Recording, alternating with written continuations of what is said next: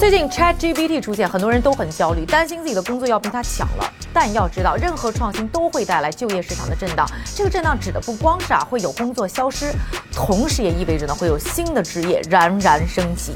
因为啊发明汽车才会有司机，因为计算机诞生才出现码农，因为社交媒体普及，大家才个个想当网红。既然呢科技的脚步咱们没办法阻止啊，不如来一起研究一下 ChatGPT 会带给什么人什么样的工作机遇。ChatGPT 这样的人工智能技术呢，大概率会在很多行业被广泛应用。有些行业人士啊，甚至称它带来的革新堪比工业革命。当然，会有一些呢工作会跟着消失，但预计呢更多是那些重复性已经非常高、本来就很无聊、本来就没有人愿意做的事情。而因为呢很多公司呢都要应用它呢，就会产生大量的工作机会。比如说，以后可能每个公司呢都需要一个 CAIO，Chief AI Officer 啊，首席 AI 官。当然，这个呢属于精英阶层工作。除此之外，还有没有一些什么更大众性的工作会火呢？我啊决定去问一下呢，很会聊天的 Chat GPT 本尊。结果啊，他给了我呢六个答案啊，一个呢就是 AI 的开发人员啊，专门呢就是开发相关 AI 技术的啊。第二个呢叫数据科学家啊，这个呢是主要去收集、整理、去训练聊天机器人需要的大量的数据的。第三个叫语言模型研究员啊，研究呢训练机器人的语言模型的。这三类呢都是关于啊培养维护 AI 聊天机器人的啊，帮他们去与时俱进的。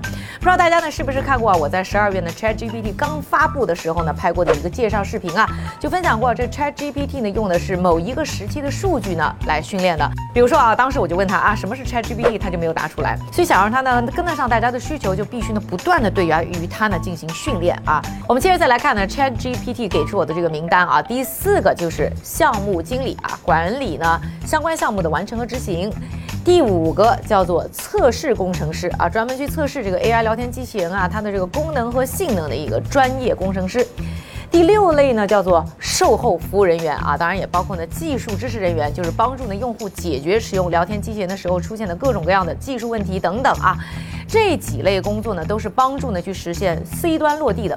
总体来说呢，这六类工作呢，都是紧紧的围绕呢 ChatGPT 的落地去实现的。而在呢 ChatGPT 给出的答案之外呢，我个人觉得还有一些工作啊，可能会很快变得很火。第一个呢，就是 Fact Checker 啊，事实核实员。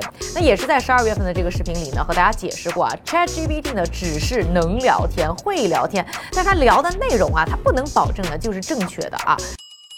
他跟你说什么，主要看呢是用什么数据训练他的。